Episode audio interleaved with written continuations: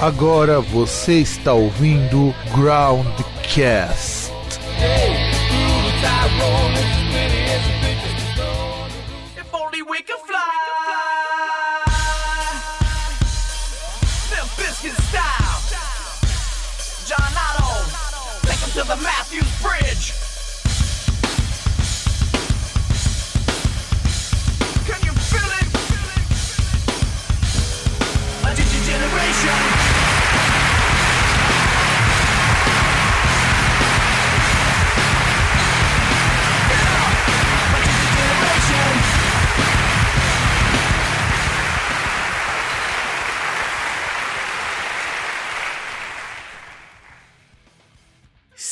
Saudações, caros amigos, caras amigas, do meu, do seu, do nosso programa Groundcast. Eu sou o Fábio e estamos aqui com mais um programa para o seu deleite e orgasmo auditivo. E do outro lado, o sempre mesmo, César. Ah, olá, tudo bem com todo mundo aí? Nessa pandemia, não pandemia. Só queria citar uma coisa antes que não é. Assim, é uma vitória, mas é uma vitória da, da primeira família do Brasil, né? Da, da, da oficial, da superior. Mas é um negócio para se comemorar, né? Que é ver que os, os deputados do Rio de Janeiro estão cumprindo o plano de governo do governador, né? Que é de pegar, pegar ali o fuzil do impeachment, mi- miraram bem na cabecinha do bandido e pau. Exato, exatamente. E que também agora teremos aqui em São Paulo um maravilhoso show de uma banda de death metal com todo mundo sentado. Pois é, a gente tem que ver essas É. coisas pra, pra achar que, porra, é foda, né, meu? A atitude mil essa, hein? Atitude mil. É, não, não dá pra entender, tá ligado? Sei lá. Os caras podiam fazer. Acho que o, o Vakin, ele teve umas coisas assim, tipo. O Vakin foi online. Que é meio estranho. Não, então, justamente, que é meio estranho, porque tem um palco. Teve um palco virtual. Eu lembro de ter visto o set do Creator, né? Foram quatro músicas, se eu não me engano. Sim, mas é tipo, foi tudo como se fosse que de live. Não é que nem. Isso, isso, porque, porque, por exemplo, eles até simulavam ali como se fosse o palco e tal, só que a transmissão pelo YouTube, né? E que, aliás, foi animal aquilo, aquele esquema que eles conseguiram fazer. Bem que esse esquema eles sempre fazem, né? O Vakin sempre tem transmissão ao vivo. Mas. Não, então, mas aí é. Você ter a transmissão com aquele negócio pra eles fazerem como se fosse O o show. show, em si, né? O show, o evento estivesse ocorrendo da forma que ocorre ou mais perto do que ocorre normalmente, né? Sim, inclusive, eu acho que vai ser tendência depois para 2021 você ter muito mais show online, porque. Vamos ser bem francos. A maior parte das pessoas que vai, vai pra gravar show. Não vai pra curtir. O online, pelo menos, você já tá na tua casa. É claro que não é a mesma coisa. Eu falo isso com bastante pesar, né? Que não é a mesma coisa você tá lá no show. Mas também é uma, é uma solução que eu acho bastante interessante. O Download Festival era assim. Você tinha uma transmissão online e inglês foi um dos primeiros festivais a ser transmitido online. Então, eu acho que isso é importante. Isso é importante no lugar de você querer aglomerar pessoas, dizer que você vai respeitar a lei de distanciamento, aquela coisa toda, sem ao menos pensar que você vai estar colocando o hold em risco, o pessoal da iluminação, tá todo mundo em risco, porque você quer fazer um show e ganhar uns trocos. Nada contra. Eu falo, eu entendo o lado do artista que tem que fazer isso, porque às vezes o cara tem só a banda para sobreviver. Mas ser um pouquinho mais honesto e falar, gente, estamos fazendo esse show porque a gente tá precisando de dinheiro, a gente não tem outra alternativa, a live não tá rolando. Vocês jogassem as claras, É, que, é que foi igual, teve aquele. ah, caramba, acho que Ana Vitória, que foram fazer aquele, toda aquela coisa da live, porque. Que aí depois falaram que, pô, como a banda parou, então não tinha como pagar o salário dos caras. Aí fizeram aquele esquema da live, porque aí, por exemplo, ia ter um curso também, não sei o que lá, mas, enfim, o tinha um valor e o valor ele era até considerável, porque era para sustentar ali, para pagar o salário da galera que já estava comprometida lá para trabalhar na turnê, né? Que no final não ocorreu, nos últimos shows ali. É que o caso delas, eu acho que é mais emblemático pelo valor e pela forma como isso foi colocado, porque é que nem quando eu- algumas entrevistas que eu recebi, que a gente vai, que a gente vai publicar no Groundcast, talvez quando esse programa for pro ar já esteja no ar, a questão de que tem gente que precisa ganhar alguma coisa porque vive integralmente da banda. É diferente, por exemplo, eu conheço muito músico que trabalha com TI, que é designer, que não tira o sustento da banda. Agora, quem tira o sustento de banda é que eu tava conversando com o pessoal do Labirinto, é foda, porque eles mesmos estão deixando de ganhar uma puta de uma grana de quatro festivais europeus que eles iam fazer no final do ano. E, e, e o lance não é nem só, porque assim, a gente tá pensando só no, no artista, né? Mas a gente, toda a cadeia que tem junto. Que aí foi esse, o, pelo menos, o ponto assim que eu vi e falei, porra, não dá pra meter o pau lá nas meninas, porque, tipo, em tese, estão pensando ali no, no hold, no, no cara lá que dirige o caminhão, estão pensando em todo mundo que No faz. No, no técnico de som. Isso, em quem faz montagem, quem faz tudo, não é não é que elas estão fazendo porque elas precisam de dinheiro.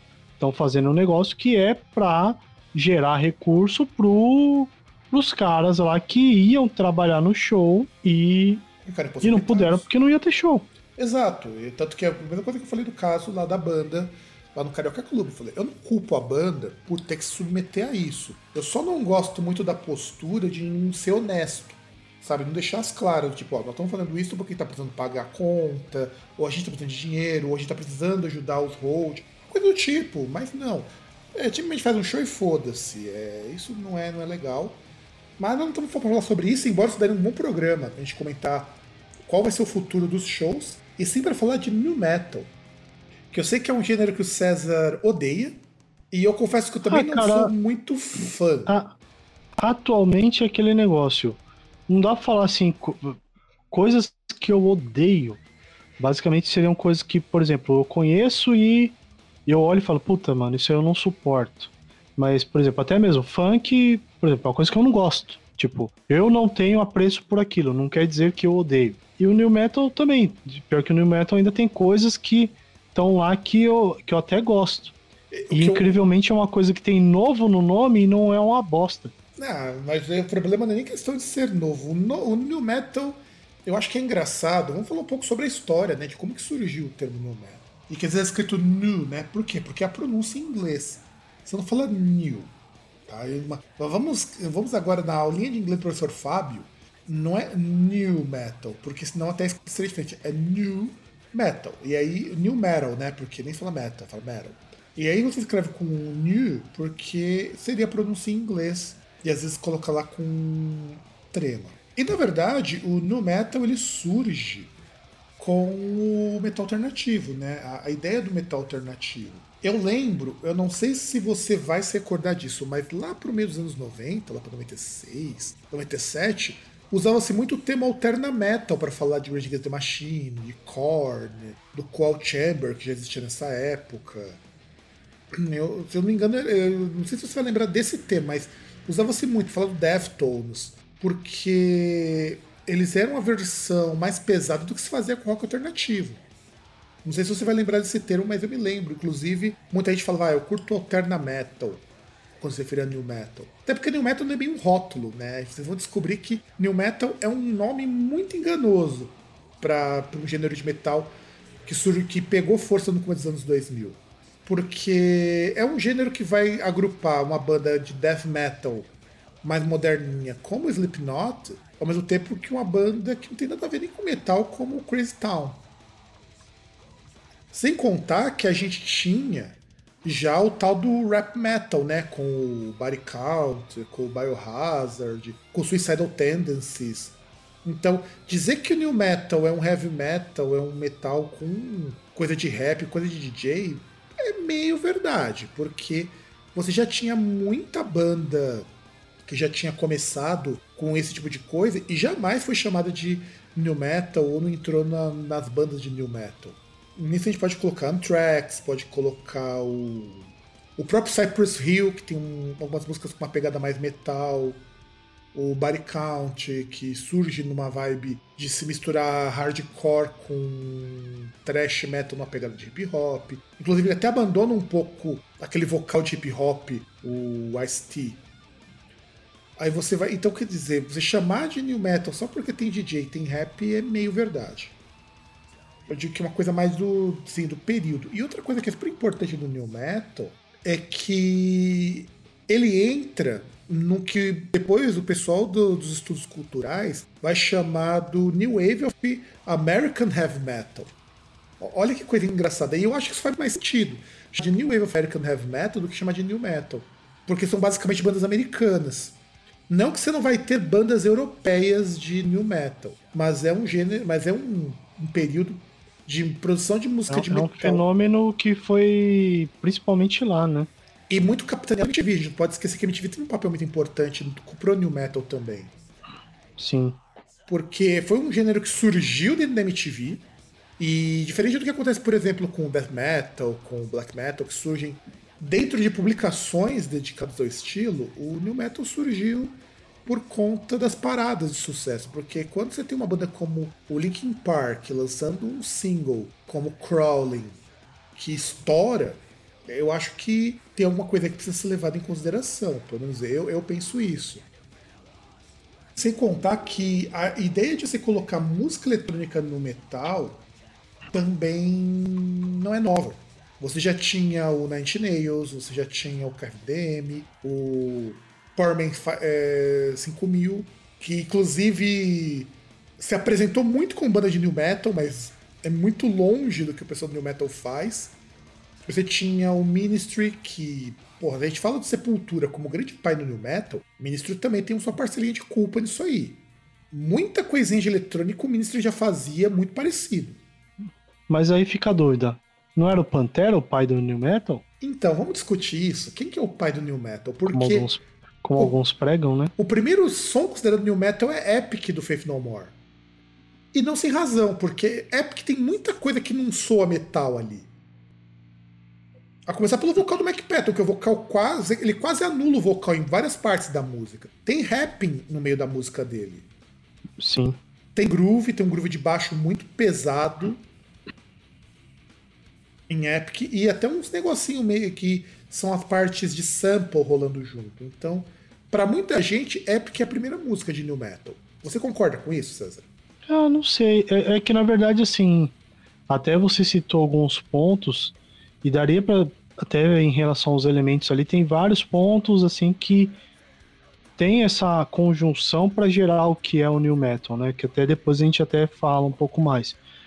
Mas tem outras coisas, mas não sei se vendo o que tinha como new metal e o e Epic do Fade No More, não sei se seria. Porque assim, eu Pelo menos entendo. eu não então, consideraria. então, eu também achei estranho quando eu fiz a pesquisa, associando Epic. Eu entendo assim, se pegar o disco inteiro, o The Real Thing como um todo, ele soa muito mais próximo de um disco de new metal do que qualquer outra coisa. Porque você tem uma- um saladão ali. O Real Thing inteiro, se você pegar, ele tem várias coisas que soam muito metal. Você tem, por exemplo, música do Mike Patton que tem muita base eletrônica. Você tem discos que tem uma. Principalmente o baixo, né? Que é uma coisa que pega muito new metal. E depois o próprio metalcore vai aprimorar. A questão do baixo tem uma marcação muito presente para dar aquele groove, que é onde entra o Pantera. O Pantera começou. Aí o pessoal diz com que é influência pro new metal. E aí, e aí eu gostaria também da sua opinião balizada sobre isso. Muito por conta do groove de guitarra, que a guitarra ela tem muito mais groove, ou seja, ela é muito mais grave. Ela tem uma pegada muito mais funk, em alguns momentos, assim, não é que pareça funk, mas ela é mais pesada do que uma guitarra de metal normal, só que ela é uma guitarra com muito mais ritmo. Sim. Um pouco mais de swing, vai, falando um pouco na linguagem musical, tem um pouco mais de swing, que é onde você tem os harmônicos e tudo mais. E é diferente do que acontecia no Epic. Não que no Epic não tenha. O engraçado é que tudo que você tem no Pantera tem no Epic. É muito, é muito engraçado isso. Tudo de elemento que o Pantera transformou num outro tipo de thrash metal, o Fake No More já tinha na Epic. Ah, eu acho que só não tem o noise gate, né? Aquelas quebras muito, tipo, do nada, assim. Não na Epic, né? A gente sabe que outras músicas tem. The Real Thing. Ah, não, não do jeito que, que o Pantera fazia, né? O Pantera fazia um negócio muito... Era, era muito mais marcado. Sim, sim, não, isso com certeza. O que mostra também tem muita influência de jazz ali no, no Pantera.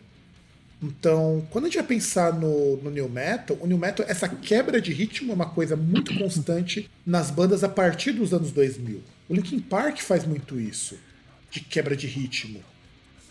Principalmente quando entra o vocal de rap, quando você tem os momentos em que o vocal melódico alterna pro rap, ele quebra o ritmo para encaixar aquilo. E, e não é fácil. Tanto que cantar igual o Chester Bennington cantava, que ele conseguia gritar, conseguia cantar. De repente ele conseguia falar, isso exige muito preparo.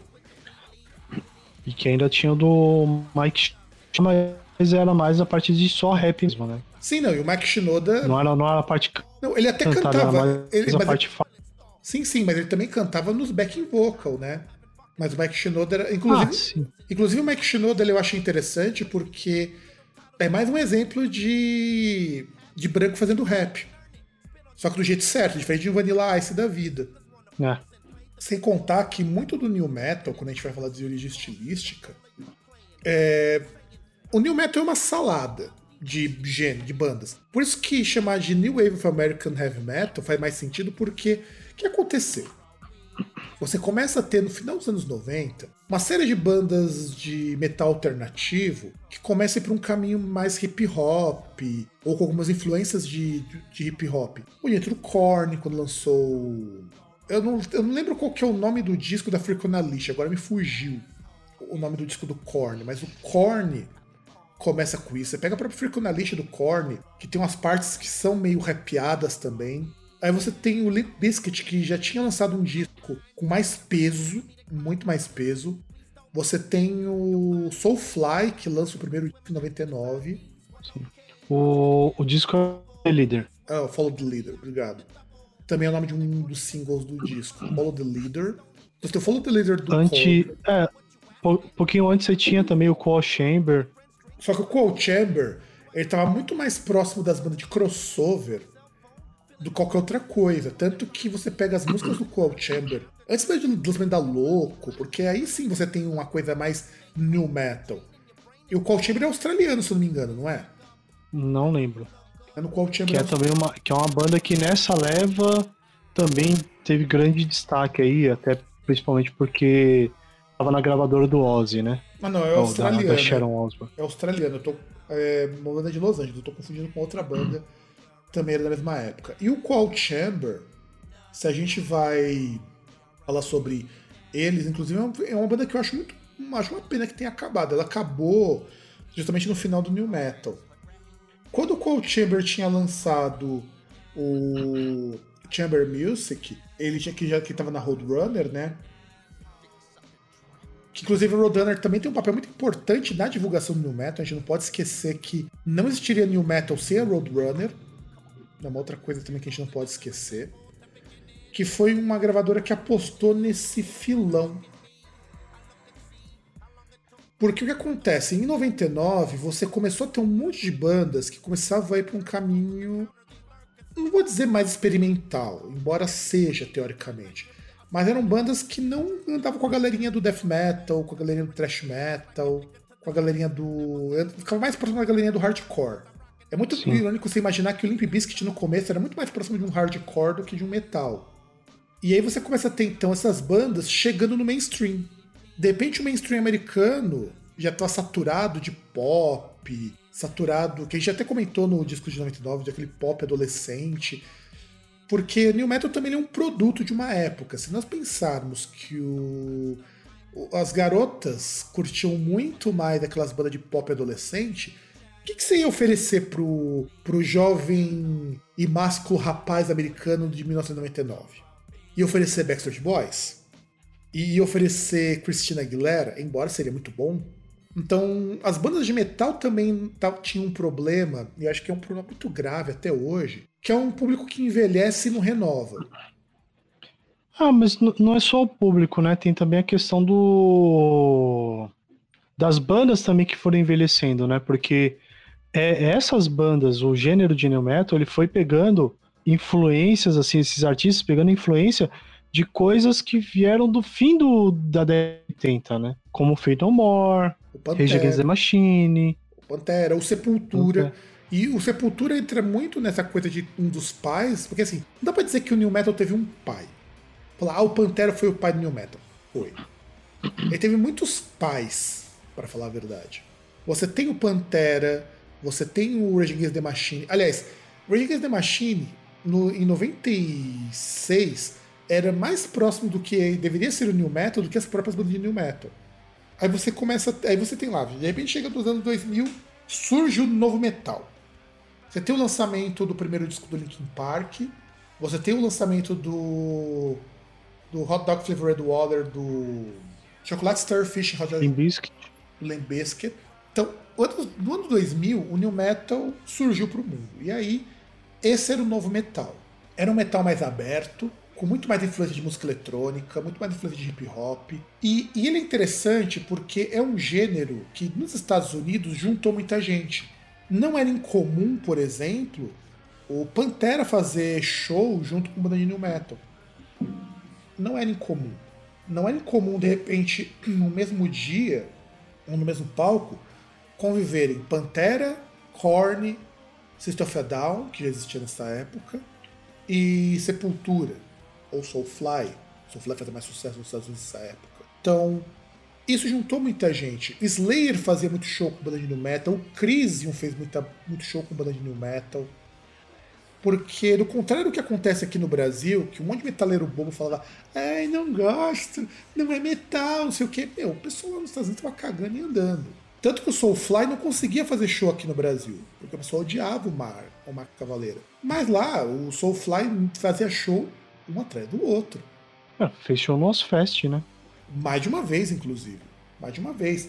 Então, o que, que passou a ser o New Metal? Passou a ser um catadão de bandas, da Roadrunner principalmente, que não andavam com a turma do pessoal da Nuclear Blast, da Century Media, da Metal Blade, dessas gravadoras de metal.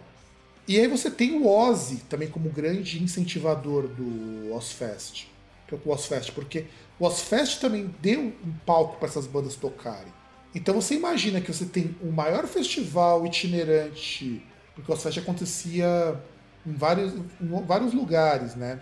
Tem um Ozfest que abre um espaço gigantesco para new metal. Você tem uma gravadora como a Roadrunner, que foi a gravadora de Sepultura, foi a gravadora do Pantera, de bandas de, de thrash metal, de repente abrindo o seu leque para bandas de new metal, então não tinha como estilo dar errado. Então, nessa ida dos anos 90 para os anos 2000, a gente passa a conviver com um gênero que abraça tudo. Abraça hip hop, abraça eletrônico. Tanto que você tem o Static X.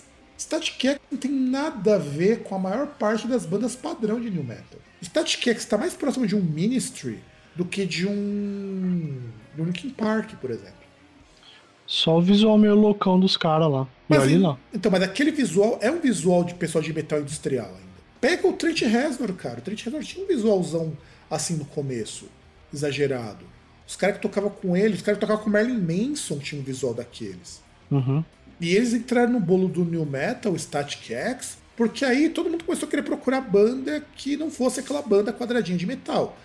Estados Unidos, Power Metal nunca virou muito. Então, você não vai ter. Você não tem muita banda de Power Metal por lá, inclusive ativa.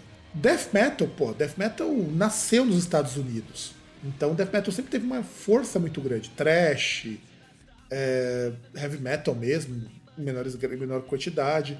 Então é normal que as bandas iniciais de new metal puxassem para esse lado do trash. Você pega, por exemplo, o próprio Limp Bizkit, ele puxa muito pro lado do trash metal. Principalmente o trash metal crossover. O Linkin Park já puxa uma coisa mais rock alternativo. Inclusive, ele entra pro ramo de new metal por ser uma banda de rock alternativo muito pesada. E contar com alguns experimentalismos que não tinha.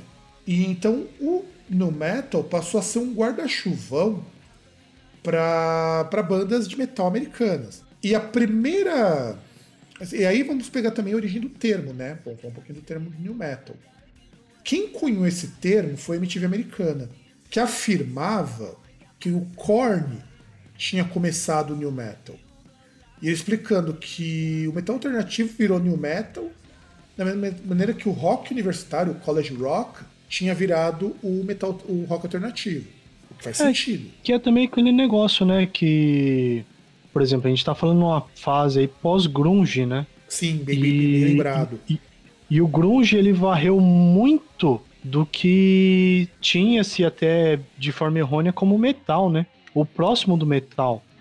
De coisas lá do, do glam, né? Do hard rock e coisas que tentavam até por associação estar próximas do metal.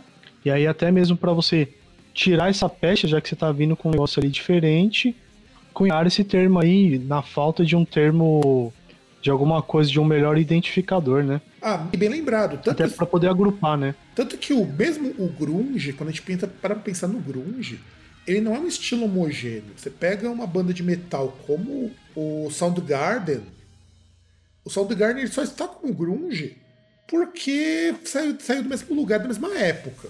Sim. O Alice in Chains é a mesma coisa. Alice in Chains está muito mais próximo de um hard rock. E se a gente para pra pensar no, no Alice in Chains, ele tá próximo, sei lá, de um The Cult, por exemplo. É irônico que até as guitarrinhas é meio estilo The Cult, só que numa pegada mais hard, do que de um Nirvana.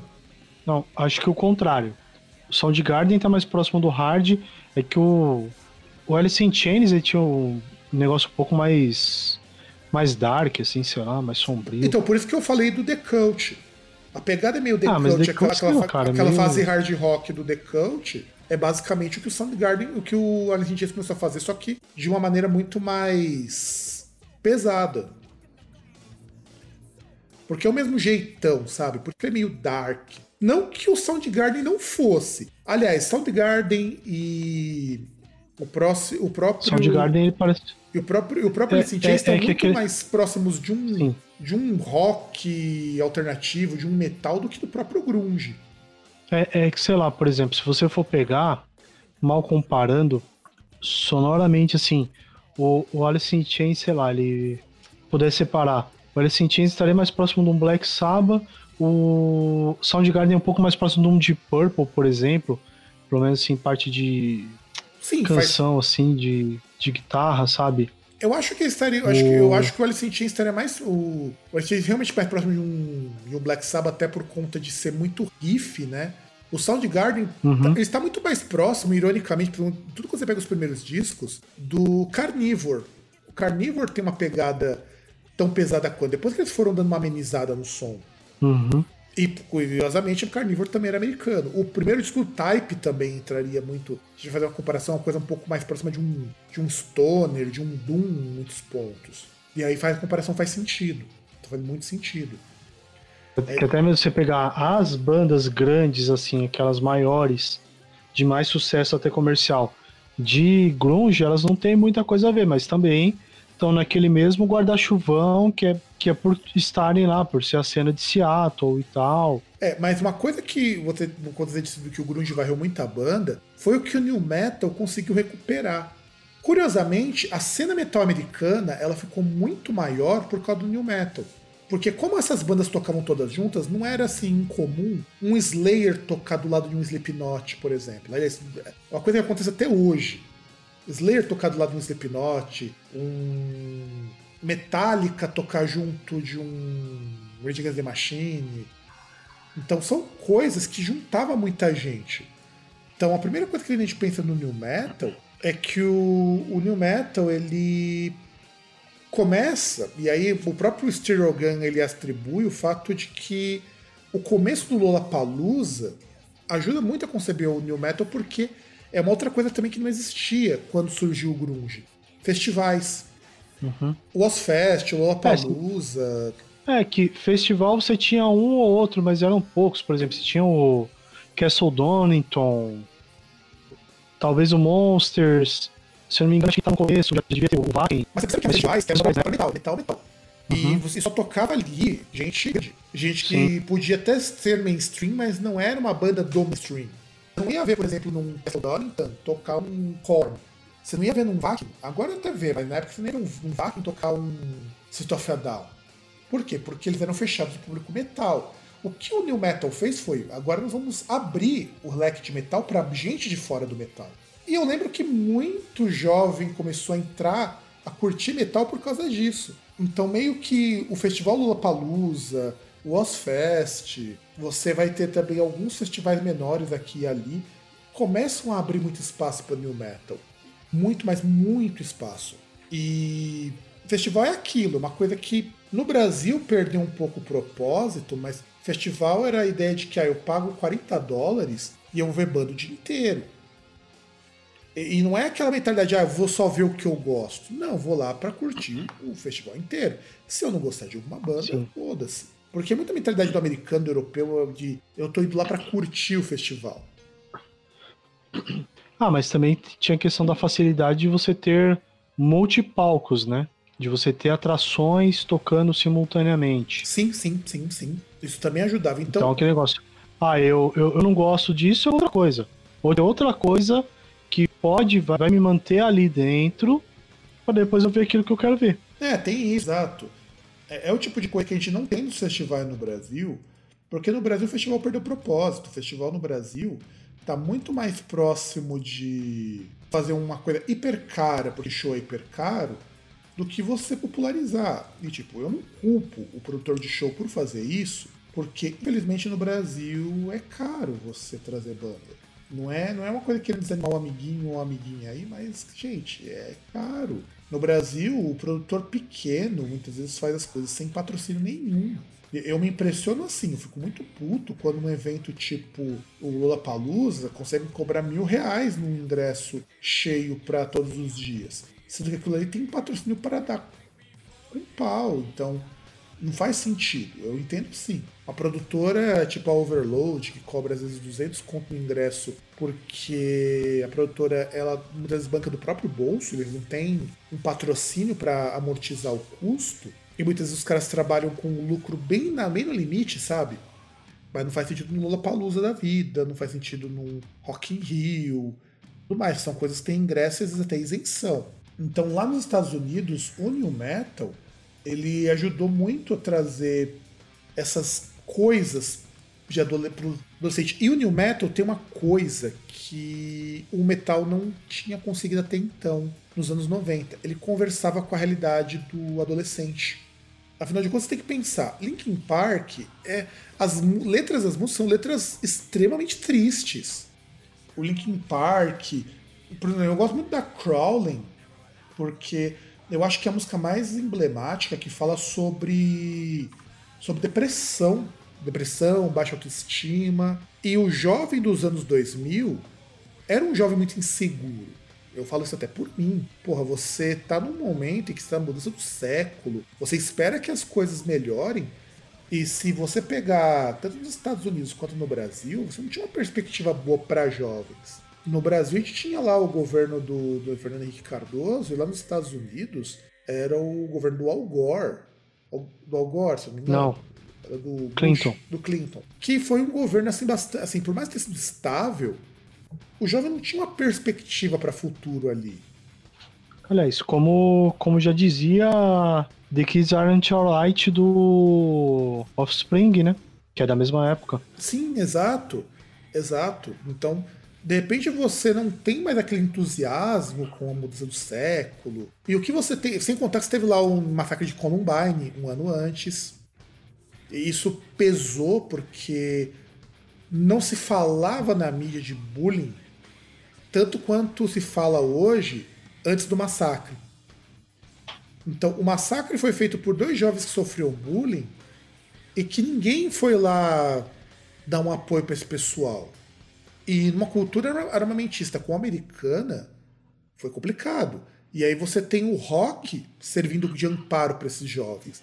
Então, de repente, o new metal deixou de ser um som só para homens, como é o heavy metal, e passou a ser um som para adolescentes no geral, tanto homem quanto mulher. E, e é curioso porque, assim, é uma coisa que é meio contraditória, porque não se falava na, na mídia mainstream, mas é uma coisa que, tipo, em filmes, principalmente, se mostrava bastante isso. Que ambiente escolar era sempre a mesma coisa, tinha lá a questão do bullying, isso já desde a década de 80, né? Sim. Ah, você quer pegar um, tem esses filmes adolescentes, mas, um mas nunca é visto como um problema, né? Exato, é visto como uma consequência de estar na escola. Tanto que o único filme que bate mesmo de frente com essa questão do bullying antes mesmo do massacre de, de Columbine, quer dizer, não que você não tenha tido filmes, você tem o Virgem Suicidas, você tem uma série de filmes que lidam com essa questão mais delicada, mas o primeiro que lidou, ainda que da- não da forma que eu acho correta, é o Vingança dos Nerds. Porque ele mostra que o bullying contra o nerd era pesado. Ah, quando a gente analisou lá o É, filme mas do... ele pega a questão de comédia mais, né? Sim, sim. Ah, quando a gente analisou lá o filme Rock and Roll High School, lá também fala de bullying. De bullying e de abuso de autoridade. Mas, Assim, só que não é uma temática que é vista assim, nossa, o que a gente vai fazer para combater isso? É depois do massacre de Columbine, depois do documentário do Michael Moore, Tiros em Columbine, que inclusive um dos discos de Marilyn Manson tem uma música inspirada nesse documentário, na qual o Michael Moore ele mostra que o grande problema é que você tem jovens sobrecarregados e acesso a armas muito fácil. Então, o que acontece com o jovem americano? E é aí que o new metal entra, uma linguagem que o heavy metal não conseguia chegar. No heavy metal nem o pop conseguia chegar. O jovem americano, ele tem que ele é criado para ser vencedor. E assim, não há problema só americano de você perder. Não há. Você perder, você conseguir se reconstruir é até esperado na cultura americana. O problema é, você começa a cobrar do jovem que ele seja um vencedor desde criança. Ele não seja um palerma, ele não seja um nerd, ele não seja uma pessoa que vai ficar para trás. Então ele tem que conseguir as melhores garotas, ele tem que conseguir as melhores notas, ele tem que conseguir os melhores amigos, ele tem que ser o mais popular. Tanto que esse é o tipo de coisa que no Brasil, só de uns 10 anos pra cá começou a se importar essa cultura. Eu lembro quando eu era mais novo, que se importava muito com essa coisa de ser popular na escola, tal, essa coisa que a gente importou. Mas nos Estados Unidos isso tinha um peso social porque muita coisa que você construía ali ajudava você lá na frente para algumas coisas. Então, o jovem que começou a tomar contato com o new metal era justamente aquele jovem que não se encaixava nesse padrão. Que também foi um período que mais para frente deu origem ao emo. Então, vamos começar a pensar, por exemplo, nesse, nesse prisma. Que o jovem americano, ele era um jovem extremamente deprimido, extremamente melancólico, então ele vivia muito triste, era um jovem sobrecarregado de coisa para fazer, porque os pais entuchavam ele de coisa para fazer, e que ele não estava dando mais conta. Ele não está conseguindo viver. Isso é uma coisa que nós importamos. No Brasil, hoje a gente está assim. Por isso que você tem troceitos jovens hiperdeprimidos. E aí, de repente, você pega uma música como a Crawling, que começa a discutir sobre essa coisa que, que consome a pessoa por dentro, que faz com que a pessoa perca o controle de si mesmo. Foda isso. Eu acho a letra de Crawling uma das coisas mais fortes desse período. E, como se não bastasse, eu acho que é super importante o gênero porque ele vai dialogar com o jovem. O Godsmack também com a Wake, que acho que essa é uma música que eu achei que você curte, o pessoal do Godsmack. O Godsmack com a Wake, o Awake fala assim, puxa, toda essa dor, tudo isso daí que tá me consumindo, eu ainda tenho que levantar, tenho que dar a cara pra bater. E o metal não tava mais conversando. O thrash metal tava falando de umas politicagens meio vazias. Vejo o exemplo do Pantera, vejo o exemplo do Megadeth, vejo o exemplo do próprio Metallica. Então não tava conversando A mais. Metallica já nem já nem entrava mais nessa seara. Exato. E aí, de repente, o jovem era um jovem que tava muito puto com a própria situação e tava entendendo que o mundo também tava meio bosta. Não por acaso, o System Down cresceu muito nessa época. Não seria possível um crescimento do System Down e nem do Rage Against the Machine se esse jovem também não tivesse descontente com o próprio mundo. E até a falha lá do do American Way of Life aí de década de 60, 50, 60, 70, né? Porque é muita, muitos jovens lá que moravam até no subúrbio tal, mas que podia até estar numa situação, às vezes, assim, talvez confortável é, financeiramente ali, a família numa situação estável até, mas que não tinha essa estabilidade emocional, né? não tinha a presença ali dos pais eh, no, no dia a dia. Não tinha presença, não tinha. Era um cara que muitas. Um cara ou até mesmo uma moça. Porque o New Metal também passou a ter uma coisa que eu acho muito legal. Que era assim, enquanto o metal era só um monte de macho de cabelo comprido, suando até as bicas, o New Metal ele era mais, assim, não por conta do gênero, mas ele era mais, ele, aceit, ele tolerava mais que você tivesse mulheres na cena. Ainda que as bandas femininas fossem muito poucas. É, não sei se talvez a gente pode citar o Kit. Ah, o Kiri pode dar pra citar, inclusive é uma banda que cresceu muito nessa época. Tem. O Kiri, é, inclusive, era uma coisa muito mais próxima de um Slipknot da vida. Você também tem o Otep. E isso trouxe coisas que o metal nos anos 90 jamais abordaria. Porra, eu gosto muito de metal, puta, metal eu acho muito foda, mas quando você começa a ouvir muito, aquilo fica tão alienante, porque o metal, ah, vou falar de grandes feitos da humanidade lá, tipo Bruce Dixon e o Iron Maiden. Ou então, ah, eu vou falar sobre um- uma história contada por um escritor do século XVI. É. Ou Menor, ah, eu vou passar óleo no meu corpo aqui, ficar de tanguinha e cantar sob espada. É, pegando a espada do amiguinho. Porque isso é, isso é, isso é másculo. Montado na Harley. botado uma Harley. Então, você não tinha nada que dialogasse mais com esse jovem. Isso dialoga com um tiozão lá tomando cerveja e achando que vai ser o, o conquistador e o comedor de mulheres. Tanto que você não tem canção de teor sexista muito evidente nos, no New Metal. Exceto Limp Biscuit, você não tem, assim, muitas canções sexistas. Então, Aí até por questão de retardo do, do Fred Durst, né? Mais do que por qualquer outro motivo. Exato, exato. Tanto que o, o Fred Durst, ele, ele ia ser tipo o Eminem do metal, né? E eu acho que é super importante quando a gente fala do, do New Metal, quando surge em 2000 de fato o New Metal, é que aí beleza. Linkin Park fez sucesso, Linkin Bizkit tá bombando lá com o Chocolate Starfish, o Korn então nem se fala, o álbum que saiu depois do Freak on a Leash, ele... Freak on a Leash não, do Follow the Leader. Follow the Leader fez um baita de um sucesso também. E aí o que, que acontece? Você começa então a ter bandas que vão ser jogadas nesse bolo. E eu vou falar algumas que foram jogadas, e depois você vai dizer o que você acha se faz sentido ou não. Inclusive, depois uma delas eu vou comentar uma matéria que saiu faz pouco tempo. Deftones. Você concorda que Deftones fosse incluído numa lista como essa? Não, não sei, acho que não, hein?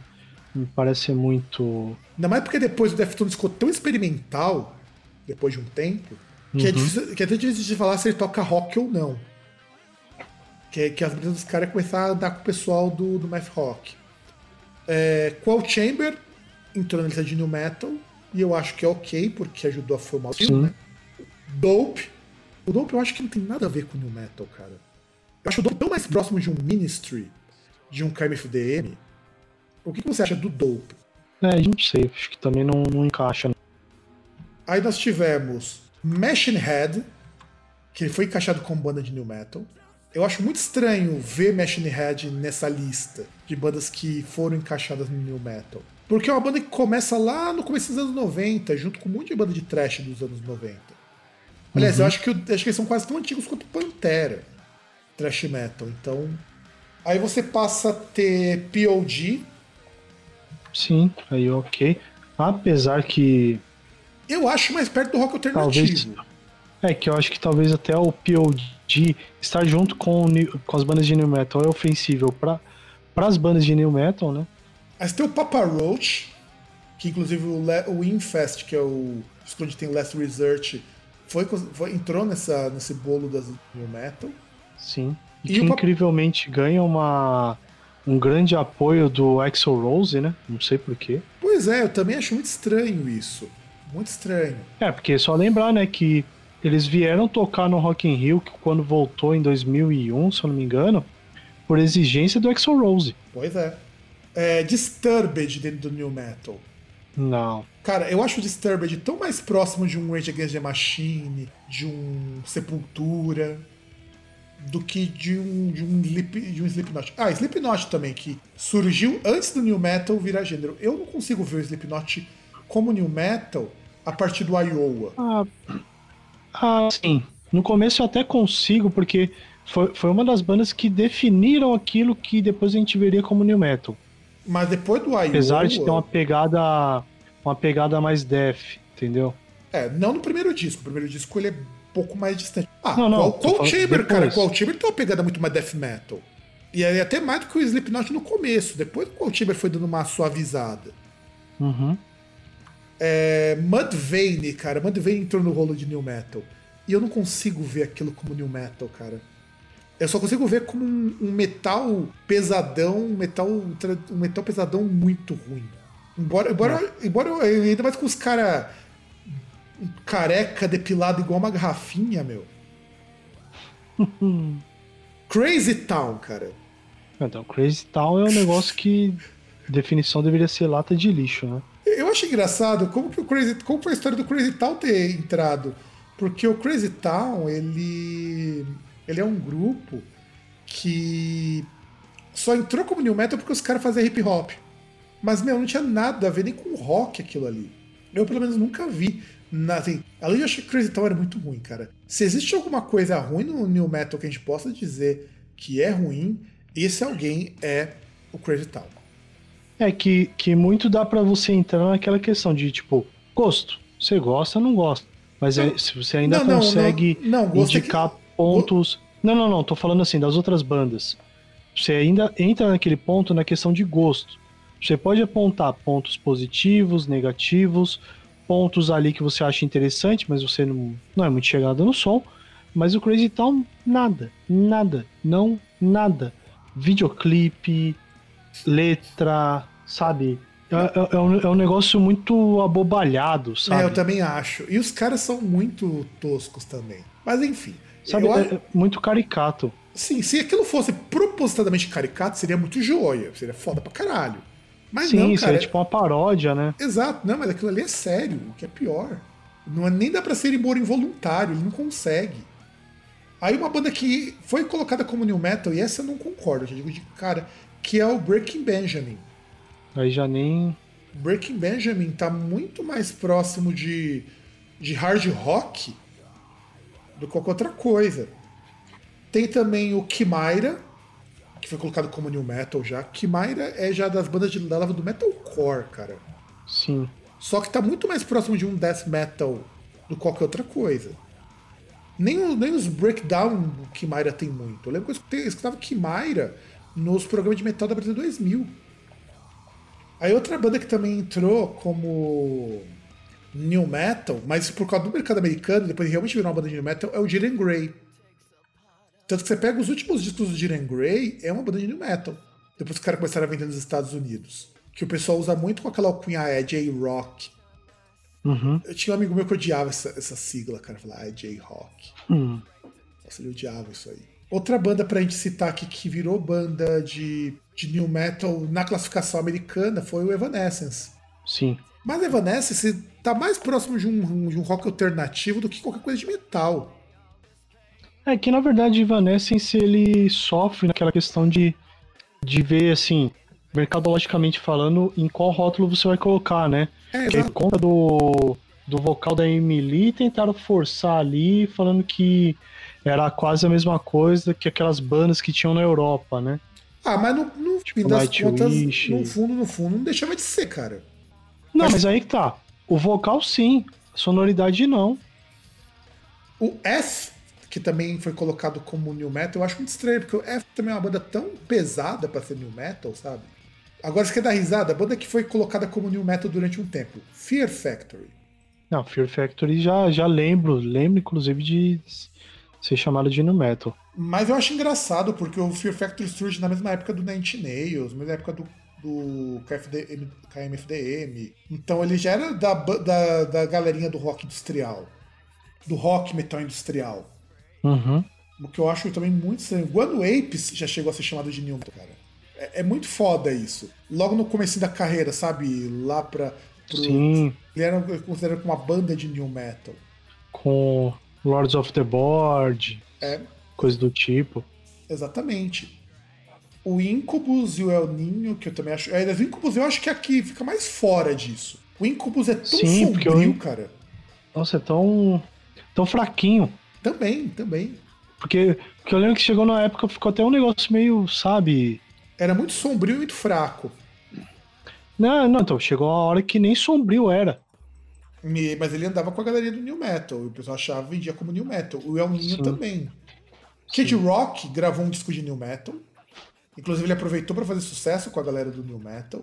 A gente tem o Marilyn Manson, que foi chamado nessa época de New Metal também. Não me pergunte por quê. O Mudvayne, que nós já falamos aqui. Mushroom Red, cara. Mushroom Red era engraçado porque era vendido como New Metal, só que os caras, até no visual, não batia.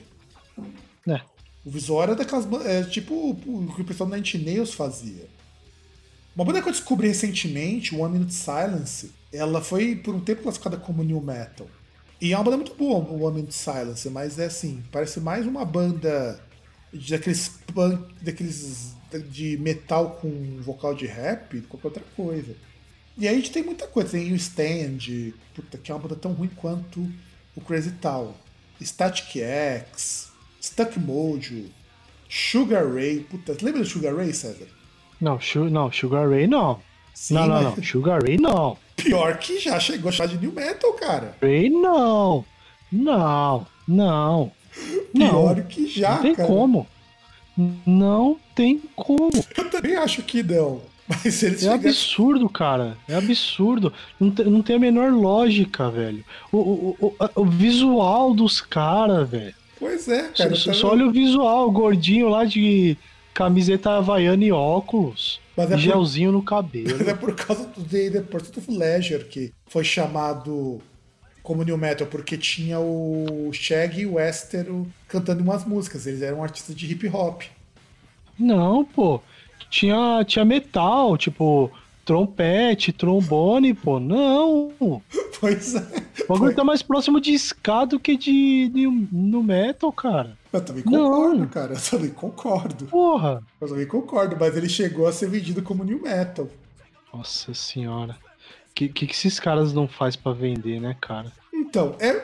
até o Vanilla Ice foi vendido como New Metal durante uma época. Ah, não, não, não. Acabou, acabou o programa. Falou ouvinte, até a próxima. Chega, acabou. É sério, pior que é. Sério. Não, me recuso. Sabe por que, que você chama de New Metal? Porque o cara começou a fazer uns remixes de. de banda de, do Led Zeppelin. E também ele, ele andava com o pessoal do Insane Cloud Pulse. Nossa. Que aliás, eu acho estranho. O Insane Cloud Pulse é um grupo de hip hop com visual de black metal, é uma atitude muito mais punk que nunca foi considerado new metal, cara. Né? Insane Cloud Pulse tem muito mais cara pra ser o, o que deveria ser o new metal, que é a junção de hip hop com heavy metal, e ele não é. Insane Cloud Pulse é um grupo de hip hop. Se prepare porque a gente. O Rob Zombie entrou nessa lista. Mas o Rob Zombie eu entendo. Qualquer banda de metal industrial americana entrava como new metal porque tinha eletrônico. Ué. E aí teve o declínio, né? O New Metal começa lá pros idos de 98 como estilo e se consolida em 2000 e em 2003 acaba. E aí que vem a minha questão. Eu acho que não é nem que ele acabou. Você não pode acabar com uma coisa que não existe. O que acontece é que essas bandas passaram a não perten a não tocar mais dentro do mesmo selo, dentro da mesma ideia. Porque, por exemplo, Limp Bizkit lançou mais disco depois do Chocolate Starfish, que não vendeu muito. E agora a banda vai estar pra gravar. É, e, e, e as bandas também foram acabando, né? O Wes Borland chegou a sair também. É, o Wes Borland, e aí quando o Wes Borland saiu, o Limp Bizkit deu um tempo, né? É, porque era até o- um, um dos elementos assim mais de mais destaque na banda era o Wes Borland, que como guitarrista ele fazia, ele era um guitarrista muito bom, apesar de várias críticas assim em relação a bandas de new metal de pessoas que se- simplesmente pegavam guitarra de sete cordas, deixavam a afinação baixa e colocavam um monte de efeito. Ah, exato, exato. E ele voltou depois pro, quando a banda voltou em 2009, tá? Sim, O que também foi uma surpresa, porque tinha saído tretadaço com o Fred Durst. Fred Durst, o que, o que é normal. O que é normal também. E assim, você tem o. Tanto que o disco novo, que o Stampede of the Disco Elephants, era pra sair esse ano, mas teve a pandemia e talvez só saia em 2021. E aí você tem, as bandas foram acabando, muitas dessas bandas acabaram. Até as bandas grandes acabaram. Você teve o fim do City of a Down. E aí depois que você percebe o Serge Tankian e o baterista da banda tendo visões muito opostas de política, eu acho que você entende por que a banda acabou. Né? Afinal de contas, tem um baterista que é hipercapitalista, coxinha, e o Serge Tankian que, porra, faz show beneficente. É, vai, vai- ele, ele é um Ele, ele é um Zac de la Rocha com menos estilo. Nesse Ah, e até sentido. o guitarrista também. É que é, é estranho esse lance do baterista, cara, porque, pô, a banda que lança coisas como Bom, tá ligado? Que é- BYOB, Que, puta, e eram críticas fortes lá. Eles lançaram muito forte Sim. na época da guerra do Iraque. críticas fortes ao, ao Bush, Bush Filho, pô. Exato. E de repente você E, tem um cara que... principalmente no em BYOB, que critica justamente essa parte de, de questão de alienação, né? Sim, sim. E aí o que acontece? Você tem essas bandas, elas vão pra outros caminhos. O Slipknot se aproxima mais da galera do metal. Então é muito difícil hoje um Slipknot ser associado diretamente a new metal, porque o, o rótulo new metal ele acabou. Sim. Acabou. Porque aí você começa a ver que as bandas não eram exatamente bandas de new metal, eram bandas de uma porrada de estilos, que eram estilos que não eram estilo de velho. É. Por exemplo, você tem um E, e que Chamber. depois, e que depois foram foram tendo é, nominações assim diferentes, né? Que é mais ou menos igual Sepultura, né? Que tipo começou como um thrash metal e depois colocaram vieram outros rótulos que abraçam melhor aquilo que era até o próprio Suicidal Tendencies, Biohazard e outras bandas aí. Essas bandas da dessa leva de virada da década de 80, 90, eles tinham ali, meados da década de 90, eles tinham rótulos que não tinham muito a ver, assim, com aquilo que eles faziam, e depois esses rótulos foram, foram surgindo, assim, rótulos mais adequados àquilo que eles estavam fazendo. Ah, sem contar que antes de surgir New Metal, era basicamente tudo crossover, né? Sim, Era basicamente crossover. Ou no máximo rap metal. Tanto que o Rage Against the Machine, eles começavam com uma banda de rock alternativo. sim. Depois eles foram encaixados como New Metal e hoje eles continuam como uma banda de rock alternativo. Ou uma banda de rap rock, como o pessoal coloca. O rap rock é um gênero, mas é um gênero muito mais antigo do que o próprio Rage Against the Machine. É só lembrar do Sim. Run DMC com Walk This Way. Então o rap rock também é uma coisa mais antiga. Então esses gêneros, o new metal ele acabou muito mais primeiro porque uma cacetada de banda acabou. Você não tem mais o System of a Down, você não tem mais o Crazy Town, você não tem mais o Cold Chamber. Não, mas não ter, o, não ter o Crazy Town é uma das coisas pro estilo florescer de vez. Pro estilo se consolidar e permanecer de forma perpétua. Também. Muita banda entrou em hiato, como o, Slip, o, o Limp Bizkit. Limp Bizkit. O próprio Slipknot ficou um tempo parado também. Quando Ah, o Linkin Park, ele. Acho que ele não chegou a parar, mas. Olha assim, é- é- ele deu umas paradas, né? Não. Não separar, né? Mas. Exato, eles deram uma- um tempo, aí você teve depois o. Quando eles estavam retomando a agenda de shows e provavelmente ia sair um disco novo. Vai lá o Chester Bennington com o Suicídio. E assim, eu acho que o New Metal, enquanto período, ele é super importante para o metal ter alguma sobrevida. Os metalerão vão escutar e falar, pô, você tá exagerando. Não, não tô exagerando. Pensa comigo. Que banda de metal conseguiu trazer jovem pro estilo nos anos 2000? Olha, de- depois dos anos 2000, assim, 2000 pra 2010 até tem uma ou outra, mas. Sim. muita gente que eu conheci mais jovem começou a escutar metal por causa do new metal. E como na, lá nos Estados Unidos, diferente da Europa, a cena de rock é muito mais volátil, então é difícil de você ter uma banda que fica 20, 30 anos numa mesma cena fazendo sucesso. Então é por isso que muita banda acaba. Por exemplo, não é todo mundo que é que nem, por exemplo, um, um, um Anselmo da vida, um Metallica, um Megadeth, um Dream Theater. São bandas que conseguem manter-se relevantes depois de 10 anos. É difícil, porque uma coisa que a cena metal tem de problema até hoje é que você não atualiza o público. Então, cada vez mais, é um público cada vez mais velho. O new metal, o metalcore, que aí sim a gente pode dizer que o metalcore é um gênero que surgiu depois do new metal para abrir a lacuna que o new metal tinha deixado.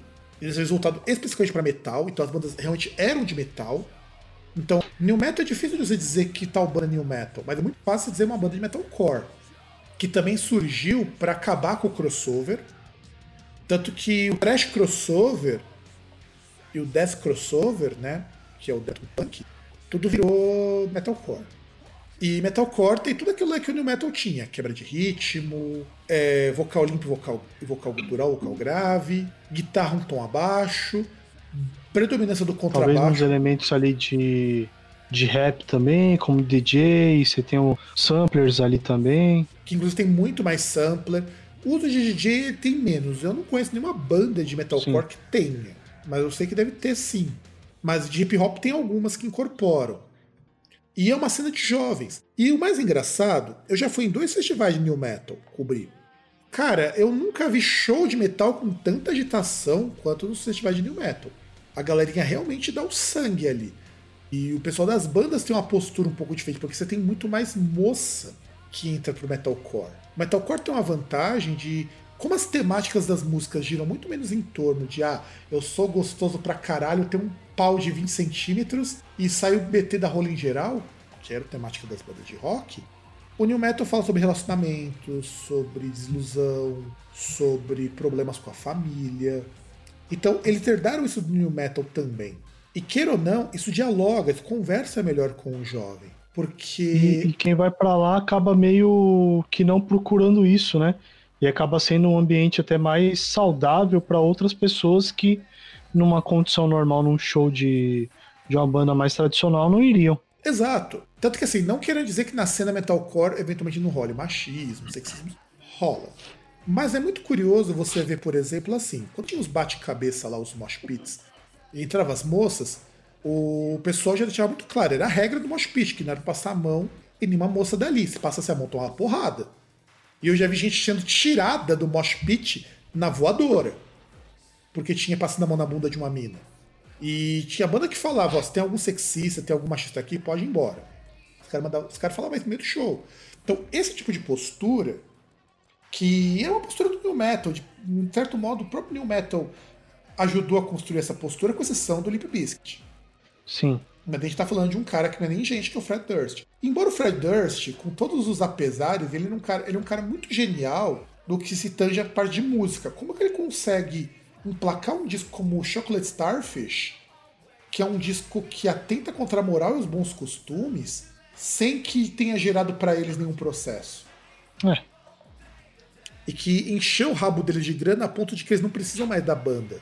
Sem, É que o, o, o, o cara, ele tem momentos que ele é retardado, tem momentos que ele é genial, né? Não, musicalmente falando, o álbum é genial. Porque ele é muito bom como álbum. Como álbum, como produção, ele é muito bom. Eu tava escutando My Way. Eu nunca tinha percebido que a linha melódica, principalmente de guitarra e baixo, ela é muito bem construída. Não é uma linha fácil. Quando você para pra escutar as músicas, a instrumental não é uma coisa fácil. Ela tinha muita gente que você a tirar a música do, do Limp Bizkit. Até porque ela tem quebrada. Tem umas partes quebradas no meio da música. Então eu acho que é muito foda. E mesmo o Fred Durst sendo quem ele é, ele sempre teve músicos muito bons. Então não dá pra dizer Chocolate Starfish é um disco ruim. Não. Ele é muito bom. Ele é muito feito, inclusive. Muito Não, então, e, e, e aí realmente é um, é um ponto que tem que ressaltar que assim, esses músicos que estavam lá geralmente eram músicos muito bons. Era baixista que trocava, tocava com contrabaixo ali de cinco cordas. É, a galera, assim, bastante influenciada pelo Steve Vai e aquelas Ibanez Jam, sete cordas, microafinação. É, influenciados também influenciados também pelo Tom Morello e toda aquela parte de experimentalismo que, que ele fazia, absorviam muitas coisas nesse sentido, essa parte de uso de bastante efeito, mesmo coisas assim que não encaixavam ali com o metal um pouco mais tradicional. Sim. Ah, tem um amigo do meu irmão, que é guitarrista de uma banda que já nem existe mais. Ele adorava Linkin Park porque ele adorava as linhas de guitarra do Linkin Park. Que também entra muito no que você falou. Não era nada convencional no metal. E não só em termos de efeito, em termos de escala. O System of a Down usava, já chegou a usar escala não gregoriana em música, usar aquelas escalas indianas de microfonalidade. Ah, não, não, mas não, mas é que System of a Down também ele era um capítulo à parte até por conta da, das referências dos caras, né? Como eles são armênios, né? É, o Serge Tank é armeno, né? Os outros são americanos. Não, né? acho o Slavo também lá. Então, O Chavo. então o- eu sei que o Não, que eles são de origem armena, né? Todos E- são de, de ascendência armênia. E tinha muita Só influência de que- música armena ali. Sim. Seja na escala, seja na escolha do timbre. Ah, aquela própria música Chop Suey, muito daquilo ali é feito com microtonalidade, cara. É foda. Por que é difícil acompanhar a parte de voz? Porque o instrumental ele é feito numa, numa tonalidade que é difícil de acompanhar. Sim, você pega naquele começo, naquela introdução, aquele som mais agudo. Poxa, parece um negócio. Parece um bandolim, sabe? Exato. Então o New Bandolim, Metal... cavaco, sabe? Aquele negócio lá, aquele solinho lá. Sim, sim, sim, sim. Que ele é muito bonito. É uma coisa muito bonita. E é o tipo de coisa que o metal não tinha mais, com exceção do metal progressivo. Mas o metal progressivo era distante da galera, você não tinha mais essas coisas pra música popular. A música popular era muito quadradinha. O que mostra também como o jovem do começo dos anos 2000 era um jovem muito mais aberto pra outros gêneros. Coisa que a gente também perdeu hoje. Hoje você quer os caras fazer tudo igual década de 80. É que é aquele negócio, né? O, o mundo ele é cíclico, né? Porque é mais ou menos o que a gente tinha de resquício da década de 80, ali em meados da década de 90, quando a gente cresceu. Que era muito esse lance de tipo, é, não, new metal, credo. Exato. E até outras coisas, né? Esse negócio de torcer o nariz. E que na década de 2000, até influência de MTV, coisas do tipo, a gente acabou perdendo, né? Exato. A MTV, principalmente no Brasil, como ela perdeu um pouco desse caráter informativo, a gente não absorveu como os outros estilos a gente absorveu. Tanto que, por exemplo, Ah, mas- a gente não. Eu já era quase adulto quando o New Metal teve o seu final. Eu tinha 17 anos quando o New Metal estava no auge, lá em 2002. Eu já não. Eu, já, eu- eu praticamente cresci ouvindo metal. A molecada que tinha 11, 12 anos na época do New Metal cresceu ouvindo New Metal. Sim. Eu peguei uma transição entre o final, entre os anos 90 e 2000 que não me permitiu. Se eu tivesse 14 anos quando o New Metal estourou, na verdade eu tinha 14 anos quando o New Metal estourou, mas era um tipo de coisa assim, eu não, eu não conhecia como New Metal, tanto que a gente escutava Korn, porque passava na MTV, Qual Chamber, porque passava na MTV. Aí depois de repente a MTV, não, agora isso aqui é New Metal. Aí todo mundo começou a torcer o nariz. É que aquele esquema era coisa que, por exemplo, principalmente eu lembro do Cold Chamber que passava no Fúria MTV. É exato. No Fúria MTV E, e passava depois no você via um Megadeth, depois você via um Cannibal Corpse. Ah, o próprio Korn tocava as músicas antigas lá, o Adidas e tudo mais, no, no Fúria Metal. Tocava um pouquinho disso. Algumas dessas bandas de new metal chegavam a tocar no Fúria antes da gente ter o nome new metal. Você tinha Qual Chamber, você tinha o Marilyn Manson, que eventualmente tocava, e até faz sentido. Nine Nails tocava também. Nine Nails chegou a ser considerado new metal na época, cara. Olha que bizarrice. Então, depois que a MTV Brasil começou a separar coisinhas, ficou difícil de você acompanhar e você assimilar. O que, faz, o que ajudou muito a criar um certo preconceito. E o Kim era muito velho já nos anos 2000, tinha mais de 18 anos, não conseguia suportar aquilo. Então, eu acho que New Metal era uma foi um movimento importante para mostrar que o metal mainstream podia envolver. Depois ele foi da origem ao metalcore e ao mathcore também, mais pra frente, que é o math rockcore. E eu falo para as pessoas o seguinte: se eu fosse hoje jovem, com os meus 16 anos, com certeza eu ia estar curtindo muito metalcore. Muito, mas muito metalcore. Porque essas bandas de metalcore era basicamente o que a gente ouvia nos anos 90, do- dos trash groove da vida. É basicamente isso, só que muito mais pesado e com o pessoal muito menos babaca. Sim. E bom, e o pena é que o New Metal, assim, ele acabou em 2003, o gênero, porque as bandas se tornaram outra coisa. Então, César, pra gente poder fechar o programa, diz aí nossos contatos.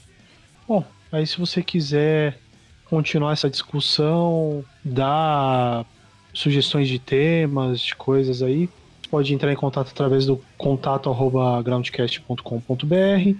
Você pode procurar a gente no Facebook, estamos lá como Groundcast, tem a página da, do podcast. Você pode também entrar no groundcast.com.br. Tem o Instagram, que não tem lá muito conteúdo, mas a gente vai aos poucos aí tendo também, que é o groundcast.com.br. E tem o no Twitter, o arroba Groundcast também. que eu preciso voltar a movimentar naquilo. Mas enfim, galera, então é isso.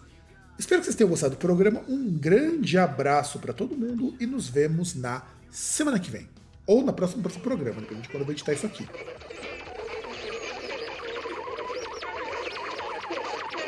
I'm not